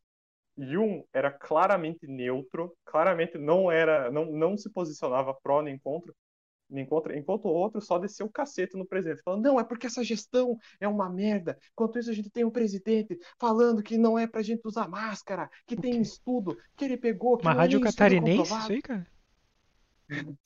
Eu não sei, é, na rádio catarinense. Que loucura. Mas, tipo, só que isso que era o mais engraçado. O outro comentarista não respondia esses comentários, ele só seguia. Uhum. Então era meio tipo, opa, opa, vamos, vamos dar uma, uma aliviada aí. Daí eu quis fazer o radialista que era claramente pró-Bolsonaro. Até quando o. Pra mim, é uma das frases que eu mais gosto é quando ele, ele fala, tá falando dos incêndios da, da Amazônia e ele menciona que o presidente culpa os indígenas, as ONGs e a imprensa pelas queimadas. Aí ele fala: o que eu tenho a dizer é que por parte do nosso jornal não houve contribuição alguma com as queimadas, senhor presidente. Já não posso dizer o mesmo das ONGs e quilom- e quilombolas. Puta que pariu. É isso aí, cara. Essa, ah, esse início de notícia aqui no dia 1 de abril, esse final aqui, não- você não ouviu um jornalista falando, ouviu? Ah, bom. Esse eu, esse eu mesmo, mesmo coloquei. Mas, tipo, é, era a minha intenção de colocar um jornalista realmente pró. Mas, assim, eu tenho certeza que algum comentário do tipo aconteceu. Porque, tipo, eu não vi jornalistas comentando muito sobre a decisão. No caso, o trecho que o João tá falando, de 1 de abril, é quando o governador de Santa Catarina resolveu postergar o lockdown que estava acontecendo. Eu não ouvi a rádio na época, mas o que pipocou de vídeo no, de empresário da região é, falando que tinha que concordar com o presidente, que o governador estava louco, porque para quem ou não acompanhou ou não era do interesse na época, o nosso governador que se elegeu numa campanha bolsonarista, ele meio que acabou se desentendendo com o Bolsonaro durante a pandemia. O presidente diretamente criticou a atitude dele de, de lockdown porque Santa Catarina foi o, o primeiro estado a, a decretar o, o, lockdown. E aí eu tinha que aproveitar, né? A data muito importante que o João é. Do, do, do, lançamento do livro do João também é a data em que o nosso, nosso governador postergou. Inclusive, queria comentar que nessa época tinha uma figurinha que, infelizmente, não, ela perdeu o sentido logo em seguida, que era... Esse primeiro de abril foi numa quarta-feira. E aí, tipo, era uma foto do Moisés com a legenda quarta-feira tudo, tudo abre tudo de volta. E daí a segunda figurinha, primeiro de abril, que era Infelizmente essa figurinha ficou, é um recorte histórico. É. Essa pandemia rendeu muitos, muitos memes, especialmente no Twitter. Pelo menos alguma coisa para manter a sanidade, né? É. tem, que, tem que extrair tudo que puder dessa situação. É, mas é, é, isso, me estendi um pouco falando. Mas é, realmente foi todo foi um processo que envolveu realidade e pesquisa Agora você sabe mais ou menos como é que é o meu processo escrevendo as, as histórias que se passam na década de 30, 40. Porra! Porra! Aí sim, hein? Você deu, você deu o nome pra essa Angela propositalmente por causa do The não, Office, por não, acaso? Mas, não, mas foi engraçado você ter falado é. da, da Angela. Porque pra mim seria exatamente a posição que ela tomaria. É, mas eu achei, achei engraçado. Acho que podia ser uma referência. Você pegou uma, uma, uma sequência de eventos verídica, né, para seguir na história. E o final, como, como eu tinha comentado até antes, da, da, nas outras histórias ainda, você pegou a, a proposta e, e, tentou, tentou não, né, conseguiu formular uma, uma narrativa para para no final dar, dar assim um, um entender muito muito, eu diria até muito sutil e surpreendente na hora que você foi falar da morada, porque não foi um ponto que você tocou em nenhum momento da história até chegar no finalzinho, né, a conversa entre os não, dois lá. É, não explicitamente, né? É, era isso que eu queria pedir para é, vocês, é, como exato. foi para vocês a experiência de ler, é, tipo durante o que que vocês achavam que ia ser é, no, no, decorrer e, e, como que foi, se foi coerente, como é que foi chegar na revelação de que tipo a história tá falando literalmente do planeta, saca? Ah, eu até pensei que pudesse ir para esse lado porque teve essa narrativa, uh, pessoal comentando isso no começo da pandemia, né, quando começou a ter aqueles, aquelas manchetes que tinha diminuído muito uh, as emissões de carbono, sei lá, lá em mais tomando as ruas. Né? Os é, peixes voltam em Veneza, também. os animais voltam na rua, diminui a poluição em vários lugares que, tipo, eu lembro de ver várias fotos de cidades grandes, assim, que tu não conseguia normalmente ver longe. Los Angeles, acho que tinha umas fotos bem impactantes, assim, que, tipo, uma, como era a foto no dia normal e depois da pandemia, assim, tipo, tudo muito mais bonito, assim, né? E aí começou essa narrativa do nós somos o vírus, né? E, uhum, e depois, é. e vi também, como toda coisa na internet, eu achei muito engraçado, assim, porque eu lembro de eu ter feito essa. Eu fiz essa piada do Nós Somos o Vírus no, no, num tweet, logo no começo que aconteceu isso. Aí de repente vi muito mais gente fazendo essa piada, assim, porque todo mundo tem a mesma ideia, né? E logo já começou muita gente a, a cancelar quem fazia essa piada, dizendo que era coisa de ecoterrorista, uma coisa assim, ou ecofascista. Daí. Enfim, né? o Twitter sendo, sendo Twitter. Sei lá, Final Fantasy VII me ensinou que eu tenho que ficar do lado dos ecoterroristas. mas, mas e tu, João? É, eu, eu fiquei até surpreso, porque eu não, não. Só pelo fato do texto começar com uma coisa que não remetia a nada que eu pudesse associar com morada, a não ser que pensasse muito fora da caixa para pensar no planeta, eu já pensei, tá, vamos seguir o texto, ver onde é que vai dar isso aí. Eu não, em momento nenhum da história, assim, até chegar perto do finalzinho, quando são os dois personagens conversando, que eu já vi, ah, então vai ir para esse lado, sabe? Quando eles, eles falando da, da situação escalonando, falando da praga de gafanhoto, da pandemia, de, de terremoto, de incêndio, de tudo, é, é, eles fizeram uma relação como se fosse o planeta reagindo literalmente a um vírus, né, cara? Que, que é, no caso, as tragédias, as, as, as crises, as pragas e tudo mais seriam os anticorpos do planeta expulsando os humanos daqui. Isso eu achei até uma coisa bem interessante, porque é, eu imagino que não foi proposital, até porque já foi um tópico relativamente acalorado aqui, mas eu achei legal porque essa ideia é algo que o próprio Agent Smith explora no Matrix, no, no fim do primeiro filme. Ele diz pro Neo... Fala ele é. fala pro Morpheus, na real, Morpheus. que os humanos são o vírus do planeta, porque ele, ele, ele assimila, não, ele compara o nosso comportamento, né, indo de um lugar para outro, catando recursos e tudo mais, e se reproduzindo de uma forma alarmante, ao comportamento de um vírus. Ele fala, ah, é e, sem dar o, e sem dar o retorno e entrar em equilíbrio com o ecossistema, né? Isso. O único ser que tem esse padrão é um vírus. E ele, no caso, estaria exterminando a raça. A raça humana. É toda, é toda a pira do Matrix, que aí, ao fim das contas, ele acaba virando um vírus também. Sim, sim, claro. Enfim, hipocrisia, né? ah, mas, mas tirando isso, eu gostei. Tirando isso, não, né? Uh, levando isso também em conta, eu gostei bastante da história. Eu, eu, fiquei, eu confesso que eu fiquei um pouco pesaroso lendo, porque foi um recap de toda a merda durante a pandemia que aconteceu, é. né? Você pegou só os pontos de notícias assim mais, mais marcantes, eu diria, especialmente aqui para a região sul. Até porque foi coincidência o, Moisés ter sido o, o, primeiro governador a decretar o lockdown. Mas eu, eu gostei, cara, eu gostei bastante da história. Eu acho que você finalizou fechando muito bem com a proposta do texto, uh, fechou a ideia bem no, no final, que uh, podia entrar naquela pergunta que eu fiz antes. Ah, e, e se a gente fizesse um texto para o outro tentar adivinhar qual que é a proposta? Por exemplo, uma pessoa lendo esse texto, eu acho que pelo menos a, a, sem ler até o final, né, ela não vai conseguir na metade do texto identificar, ah, hum, é sobre, sobre um tipo de morada, sobre pessoas sendo expulsas de suas moradas, sabe? Podia ser muito bem uma crítica política esse texto, até é, né, passivamente, eu diria, ou apenas um fiel retrato da realidade. Por que não os dois? É, a última pergunta que eu ia fazer para vocês também não, não é muito relevante. O que vocês acharam funciona bem, é, funcionou bem essa, esse esquema de colocar primeiro a manchete ou o radialista e depois eles comentando sobre. Eu achei legal, achei que contextualiza eu acho... bem. É, é, exato, eu acho que sim, porque contextualiza muito bem no que, que eles vão falar, né? É, uma coisa que, que eu pensei enquanto eu estava escrevendo que eu, eu, eu, gostei de encaixar foi o momento em que é, aqui que ele lê da, do primeiro caso que é da, da vítima de vírus misterioso da China, né? Uhum. Ele, ele literalmente só lê a manchete, sabe? E que era algo bem. que é algo bem comum. Né, você só, você só lê o título, você só lê o título e não se interessar em abrir, saca? Tipo, que era algo comum no começo. E aí, tipo, foi tendo uma. Vendo, mostrando como esses personagens foram tendo maior preocupação em de fato saber o que estava acontecendo. E uma última, um último detalhe que eu deixei, e isso tem a ver com, com a minha vida particular, foi a questão do café.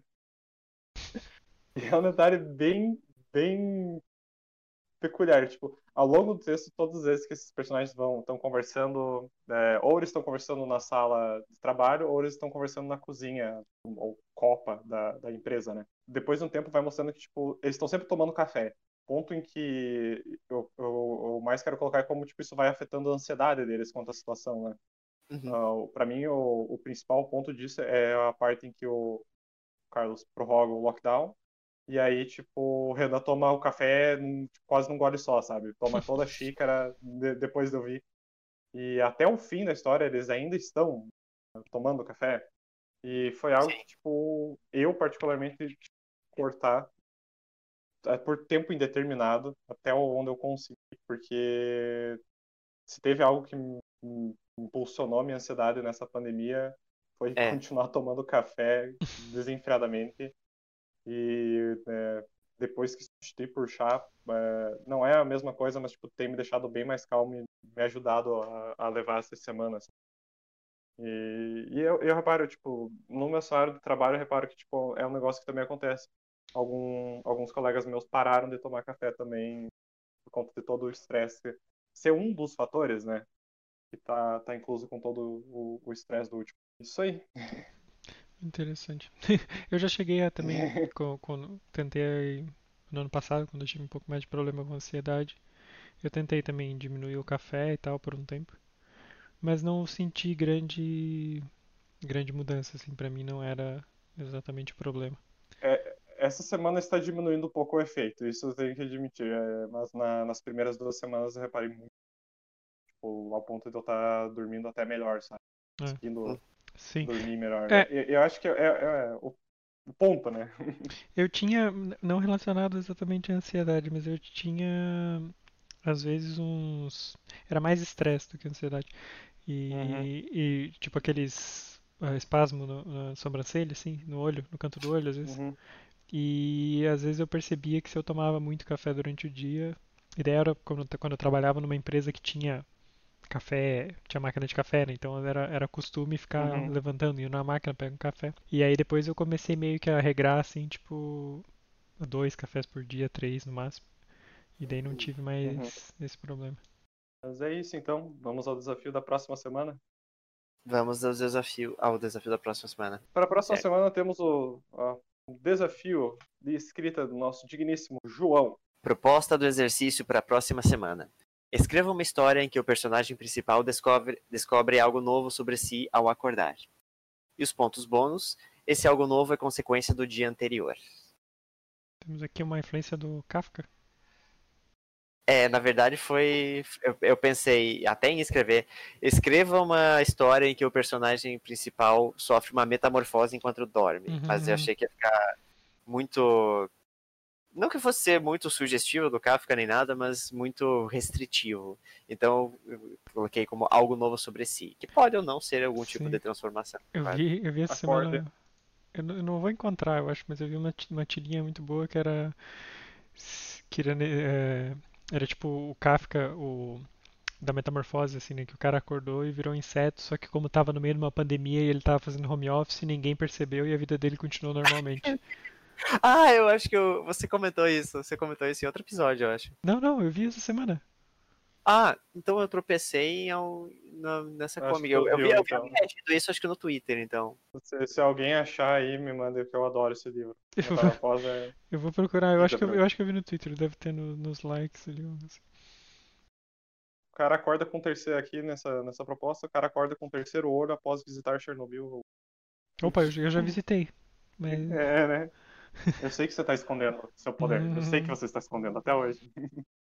olha, seus meu- poderes para o bem, Tots. comecei a ficar, a, a ficar, tive problema de ansiedade depois de visitar Chernobyl, então se calhar a radioatividade Opa. aumentou minha ansiedade. É. E como sempre, vocês podem, seus caros ouvintes, podem enviar sugestões ou prompt da semana ou de outras semanas para o e-mail osindicatodosescritores@gmail.com ou entrar em contato pelas nossas redes sociais arroba Sindicato dos Escritores no Twitter e Instagram. Ah, acessar os prompts dessa semana e de outras semanas no sindicatodosescritores.wordpress.com ou trocar uma ideia com a gente no canal do Discord que vai estar no link dessa postagem.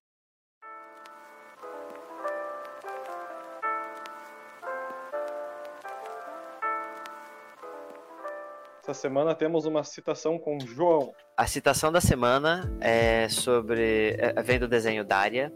E é sobre uma, uma coisa bem interessante que aconteceu no episódio, que eu vou contextualizar depois que eu ler aqui. É, a citação é: Não, é por isso que eles querem falar com você. Quando eles dizem, você está sempre infeliz, Daria, o que eles querem dizer é, você pensa, Daria, eu percebo porque você não sorri. E agora esse cara morreu e isso me faz pensar e isso machuca minha cabeça de abobrinha e me faz parar de sorrir. Então me diga como lidar com pensamentos o tempo todo, Daria, até eu poder voltar para o meu estado vegetativo normal. Ah, para quem não conhece, Daria é um desenho dos anos 90 da MTV. Acho que a gente até comentou em algum outro episódio. E eu acho ele, ele muito legal porque ele é uma excelente representação da, da- tanto dos valores culturais quanto da, da cultura pop da época. E a o contexto dessa citação é o seguinte: a Daria é um personagem bem. Não chega a ser antissocial, mas ela, é- ela é bastante fechada, ela é bastante. É, perdi a palavra aqui. Reservada. É, mas tem uma Reservada. palavra que, que engloba mais isso. Ela é bastante. Meu Deus, eu preciso dessa palavra porque ela é excelente para descrever ela. Tímida, não sei. É, tem a com. É, isso são características de- desse tipo de pessoa. Uhum, entendi, entendi. Reclusa? Também. ah, Não é antissocial. O que, que é o próximo de antissocial que o pessoal sempre troca, gente? Autista? Eu perdi a palavra. Não, não, não. Me fugiu a palavra. É. Introvertida. Introvertida é a palavra. Introvertida. É, ela é muito introvertida e ela é, geralmente não não interage muito com os colegas da escola porque eles são bastante assim caricatos. É, aquela líder de torcida super popular, mas muito avoada. É, é, o atleta pouco inteligente e assim vai. E a situação que ocorreu é o seguinte: é um, um ex-aluno da escola voltou para ser homenageado porque deram um, nomearam uma parte do estádio em homenagem a ele e tudo mais. Só que ele estava sendo um babacão com as meninas e foi um babacão com a Daria também. E ela e a amiga dela, que é quem de quem é essa situação, é, de quem é essa citação, na verdade, ela que fala isso. Elas estão tendo uma conversa depois do depois da interação com o cara, e elas, eu não lembro as palavras delas exatas, mas elas basicamente falam, ah, esse cara aí não, não, não faria falta, não faria diferença. E segundos depois, momentos depois, o cara morre. O cara morre e a escola toda fica de luto, porque eles veneravam o cara. E é uma coisa muito. Muito. Uh, que reflete muito até a, alguns casos hoje em dia, quando aquela pessoa é escrota que. que apesar disso, te, tem, tem seguidores, tem admiradores e tudo mais. E isso entra, me fez lembrar também um pouco daquilo uh, que nós falamos sobre o Naruto, num algum episódio passado. Uh, num episódio filler, que tinha um assassino que matava as pessoas, porque matando as pessoas, as, as pessoas que sobravam vivas só lembravam dessa pessoa pelas coisas boas que ela fez. Uhum. Ou seja, ela transformava ela, ela numa pessoa boa. Mas voltando ao, ao Daria. E depois desse cara ter morrido, todas as pessoas que a Daria evitava começavam a, a chegar para ela e perguntar como é que ela estava e como é que ela lidava com essa situação toda. E ela ficou sem entender por que, que esse pessoal estava chegando a falar com ela, e foi tirar essa dúvida com a amiga dela. Daí ela responde isso.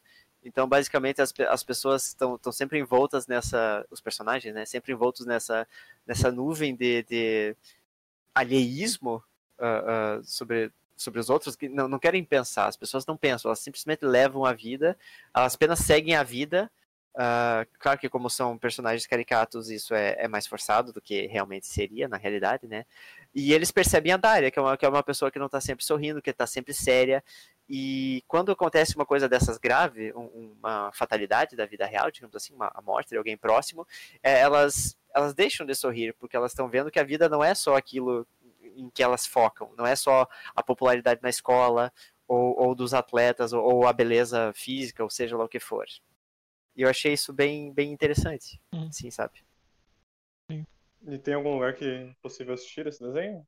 Ah, é o arquivo MTV. Cara, eu não, não, tenho certeza se streama em algum lugar. Eu, eu já baixei o seriado. Eu tenho sim, ele baixado. Ah, é, mas. Visto, é. Arquivo mas em algum lugar deve, deve até ter, cara. Só tem que. Ah, agora vendo imagem, eu conheço esse desenho. Tipo, nunca assisti, mas já hum. vi a, eu acho que personagem. eu já pra você, cara. É, é, nossa, eu adoro esse desenho. Eu acho, acho que umas duas ou três vezes. E ele é relativamente curto. São quatro temporadas. Uh, são, sim, 20 minutos de episódio e tem dois, dois filmes. Filmes uhum. animados, né, e tal. Que finalizam a história dela. Vou dar uma conferida. Gostei, gostei do, do contexto. É muito legal. Bem, bem verídico. Só, bem verídico. É, só aconselho você assistir em inglês, né? Porque senão você perde muito ah, da sim. personalidade dos personagens na dublagem. Então, vamos ao off-topic da semana? Semana o off-topic novamente é, é, breve e direto. Uh, videogames. uh, na verdade, semana tive finalizando o primeiro Diablo. Ah, e aí? E, é, e é um jogo, hein? É um é jogo. Uhum. É um jogo. Né? Eu posso dizer que é um jogo. Eles fizeram escolhas. Eles fizeram escolhas. Eles fizeram escolhas. E é um jogo que veio antes do 2, né? Diablo veio antes do 2. É um jogo que veio antes do 2 e muito antes do 3 também. Muito antes. muito antes do 3, E como consequência, Cara... que na verdade não é uma consequência, mas tem muito menos coisa que esses outros dois. É. Olha. é. Eu acho, eu ouso dizer que ele tem muito é uma premissa. coisa demais. exagera, exagera. Olha, cara, assim, eu nem sei o, o, o como exprimir os comentários desse jogo, porque ele tem todos os conceitos estão lá. tudo, uh, o visual gótico, a temática gótica.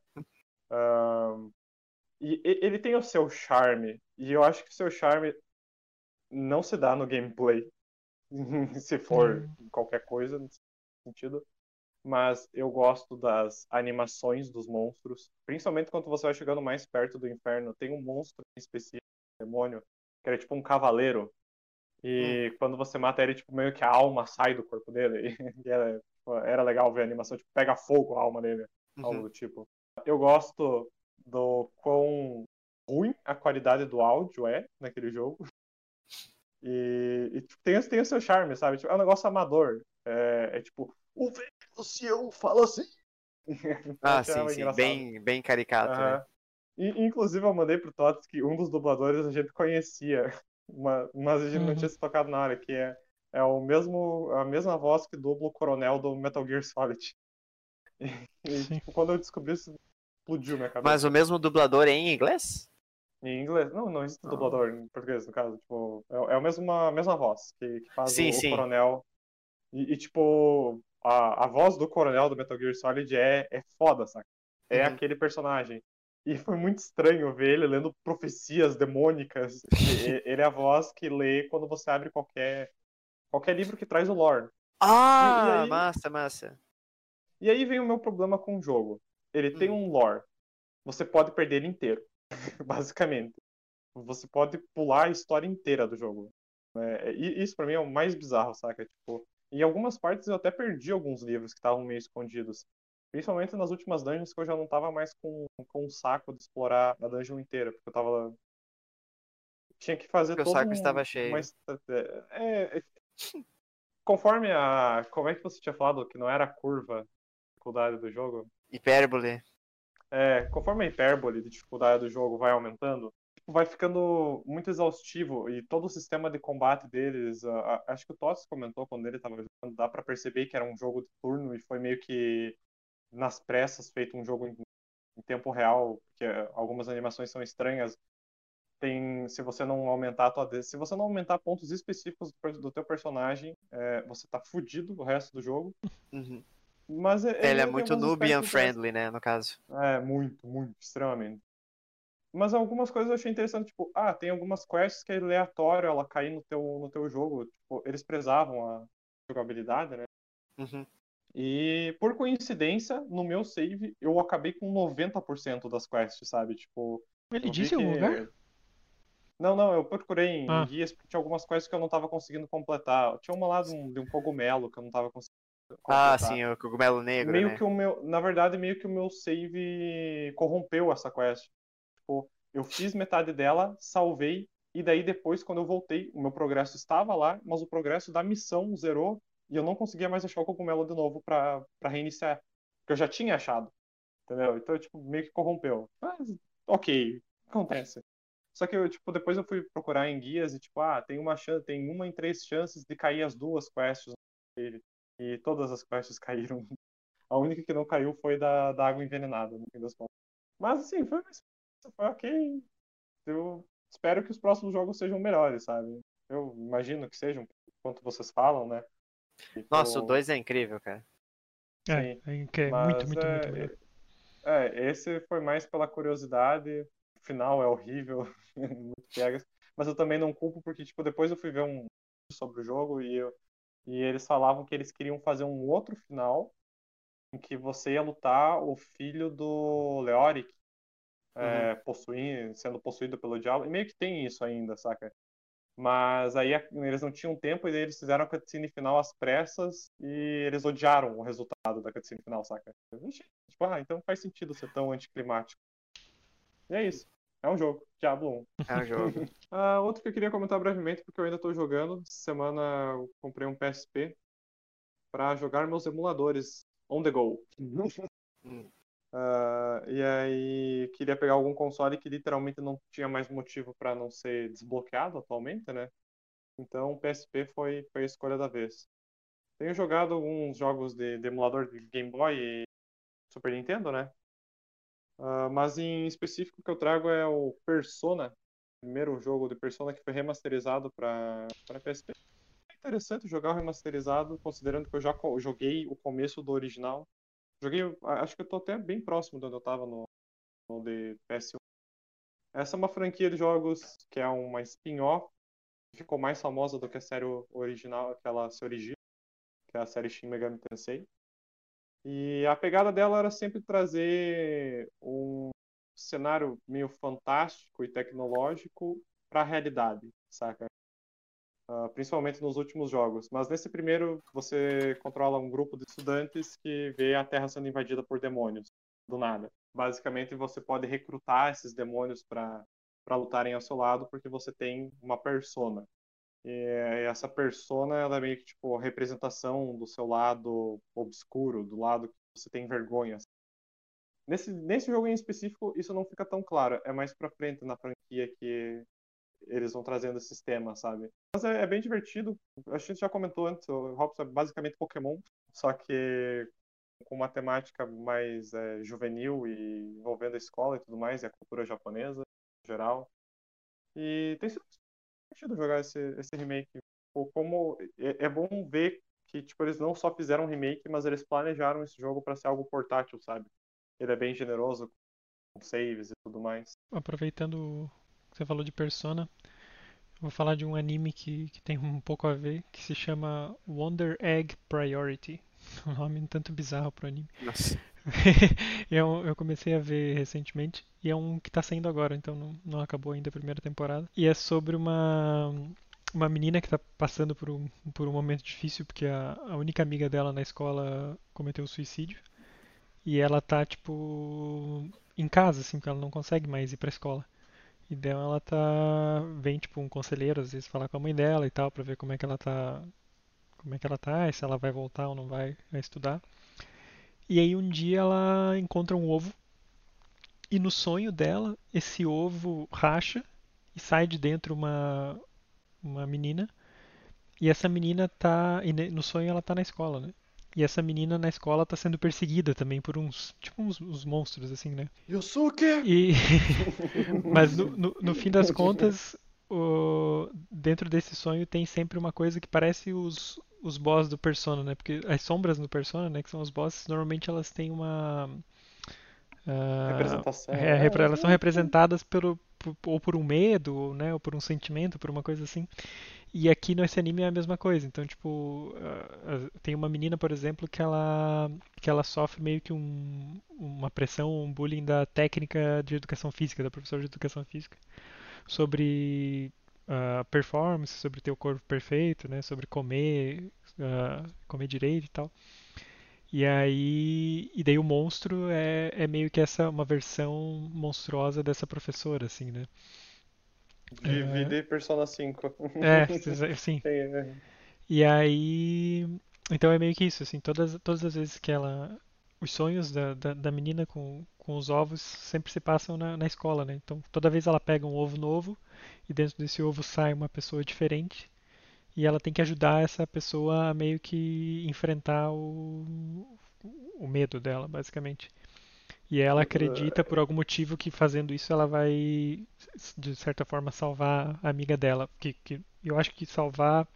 É, a princípio é o que ela acredita, né? O que eu acho é que vai ser uma forma dela eventualmente entender e, e aceitar, né? Que a amiga morreu. E ela. Depois ela encontra outras meninas que também fazem a mesma coisa, né? Ela vai conhecendo. No, no final são quatro e cada uma tem meio que uma particularidade, assim, tipo, uma delas tem um relacionamento muito problemático com a mãe, que é meio bêbada, degenerada, assim. Outra. é, também. É o, é, é, o, é o clichê da mãe bêbada, né? O clichê japonês. Assim. É, sim. Outra, outra tem um problema com a, a irmã dela. Acho que a irmã cometeu suicídio, se jogou da, de uma ponte. E daí sempre que ela enfrenta uh, um desses monstros, ela tá sempre numa ponte também. E tem uma outra. Ah, bom, não vou dar spoiler. Eu é, acho que é o suficiente. Eu, eu, eu, anime, anime não tem medo, né, cara? Anime é zero poder. É, vamos pra qualquer né? lugar. Suicídio, pois é. ok. Abuso, ok. É, sim. é check, check. Mas assim, né? não é tão. Apesar de ser temas pesados, assim, eles conseguem tratar de uma forma mais mais, mais, mais otimista, vou dizer assim. É, Mas são temas pesados. falar, né? mas Parece ser muito divertido esse anime, mas é sempre aquilo, né? Anime. Tratamos de problemas reais, mas vamos meter uns ovos e sonhos e. Sim. Agora, o interessante é que eu achei legal que essa ele se passa na época atual, né? E, e então, quando elas salvam, nos sonhos delas, que elas salvam essas outras meninas que estão sofrendo algum tipo de, de, de bullying ou, ou algo assim, tem uma hora que elas, ela conversa tipo com uma voz e essa voz eh, e ela pergunta tipo, tá, quem são essas meninas que eu salvo, né? Tipo, são são meninas que já morreram ou são meninas que eu realmente estou ajudando? São elas moram aqui? Onde é que, Uhum. de onde é que elas são? E meio que dá a entender que são de outra, tipo de outra dimensão, de outra realidade. E uma delas tem um dia que aparecem duas que são tipo gêmeas e elas estão com máscaras, tipo as máscaras do Covid, assim. E, e no mundo delas ali não existe. Então, pra, pra mim, pode ser só interpretação minha, né? Mas pra mim parecia que elas eram da nossa realidade e estavam lá, né? Porque elas no, no, no anime em si não existe o coronavírus. né? Uhum. Assustador, viu? Muito que bom. Wonder Egg Priority. É. Isso. Sim. Onde é que você ah, encontrou esse anime? Ah, eu assisto normalmente no Go Go Anime. Não, tem que falar com empolgação. Go Go Anime! Go, go, Titans, go, Titans. Aí sim. Então, é, é, eu só conhecia por nome RuPaul's, eu, eu sabia do que se tratava e tudo mais, mas eu nunca tinha assistido nada. E ontem eu tava no Discord com os meus amigos jogando e tal, e dois deles falaram, ah, a gente vai assistir o RuPaul, vem assistir com a gente e tal. Eu disse, ah, tá, não tem nada pra fazer no jogo, va- vamos ali assistir um episódio. Ah, pelo que eu soube, tem, tem várias edições do programa e tal, e nós assistimos um episódio 14. da... Nossa, sério? é. Aham. Nós assistimos uma... ah, o episódio, um episódio da edição do, do Reino Unido, do UK, no caso, né? E, Uhum. cara, eu achei muito engraçado, muito engraçado mesmo. É, É eu, é, pois é, assim, é, esse tipo de programa eu geralmente vejo assim de meio-dia, quando eu tô almoçando e tal, porque a minha irmã deixa no ou, ou no Discovery Home and Health ou no Food Channel, alguma coisa, e Uhum. tem as- aquelas competições de, de fazer pratos e sobremesa, não sei o que e tal. E é Uhum. tipo a mesma proposta, só que é uma temática diferente, sabe? E eu vi, nossa, tem, tem, tem todo o dramalhão entre os personagens e tal. No caso de Dá um RuPaul, breve- Dá um breve resumo do que é RuPaul, já que. tá, é, Então, eu não sei explicar direito, talvez você, você me, consiga me, me ajudar. é, Eu sei que é, RuPaul- é, é, É, RuPaul Drag Race é um, drag. é, é um, é um programa de. Eu não sei qual que é o, o nome do formato desse tipo de programa. Reality show. Mas- Ah, um reality, ah, ok, ok. Então é um reality show em que várias drag queens competem ah, em, em provas semanais ou episódicas, no caso. Semanais. pra- Uhum. Semanais, é. E elas ganham as, as badges, que são as medalhas, insígnias e tal. E eu, eu não sei o que, que as, as medalhas servem. Acho que quanto mais medalhas, no final, quem tiver mais ganha. Suponho que seja isso. é isso Ah, mesmo, acho tá? Eu não que sei não, do UK. cara. Eu não sei se é a do UK. É que ele tá falando do UK. Ah, eu nunca vi o então, É. UK. Eu, eu- eu sei eu que só no, vi o americano. é, no, no normal eles vão competindo Vão semanalmente, eliminadas sendo eliminadas, É. né? Mas, então, nessa também é eliminado semanalmente, aparentemente. É. E É, então quem ganha a, prova semanal- própria. a grande prova semanal ganha uma, uma badge, uma medalha. Eu não sei para que, que serve no final. Mas enfim, a, a prova dessa semana era. Elas tinham que. Tinha, tinha uma mini prova, que eu, sinceramente nem me lembro qual que era a mini prova agora. ah, que ia dar uma vantagem na prova seguinte, que era a grande prova. A grande prova era elas fazerem um stand-up comedy para Uhum. quatro juízes. Tem bastante E- disso, tem bastante disso. É, e eles iriam analisar o teor das piadas, a, a apresentação, tudo mais e tal. E depois tinha uma apresentação que é como se fosse aquilo, de, aquilo dos, dos concursos de beleza, sabe? Ah, você na temática traje e tal. A passarela. E a tema- aham. É, a passarela. E a, te- a temática era. Cara, eu não lembro o nome exato da temática, mas era alguma coisa relacionada à pandemia, alguma coisa assim, com... não era necessariamente Covid, mas era tipo, ah, vo- você doente desfilando com, com o teu. A bolsa de soro, por exemplo, sabe? Era algo nessa temática. Uhum. E, Bem nossa, e como é- específico. Não, não- era tão específico assim, mas, mas foi o que eu, que eu me lembrei pra, pra descrever. E assim, nossa, e como elas são drags e tal, elas são muito boas em maquiagem e tal, então o figurino tava assim muito, muito bem feito e muito engraçado com os Uhum. comentários, cara. Minha nossa senhora. Eu, eu ri Uhum. muito porque nos programas, de, nos realities que eu assisto assim, quando é na temática de comida, não tem alfinetada entre um, um personagem, entre um personagem não, entre um competidor e outro. E nisso tinha, tinha muito drama. Eu me sentia como se fosse uma mistura desses realities com eh, da temática desses realities de competição com o Big Brother, sabe? Porque eles estavam se alfinetando uhum. e era umas, umas coisas picuinha. E tem a parte que, que eles estão sendo entrevistados é, singularmente, tem o um comentário, ah, fulana fez isso, eu não gostei e tal. E nossa, tinha umas coisas que eram muito engraçadas, cara. E eu, eu, eu não esperava que fosse tão engraçado assim.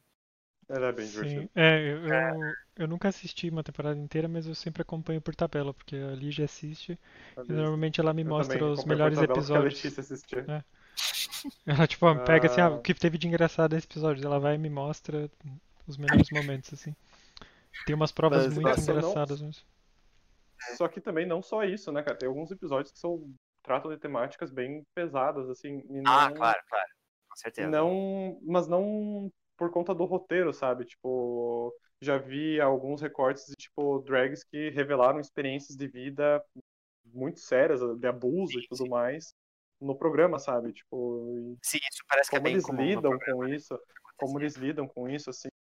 Uh, se eu não me engano, tem, não sei se ainda tem, mas tinha todas, ou quase todas as temporadas disponíveis na Netflix do RuPaul uhum. americano estava saindo semanalmente, acho que ano passado, a 14 temporada.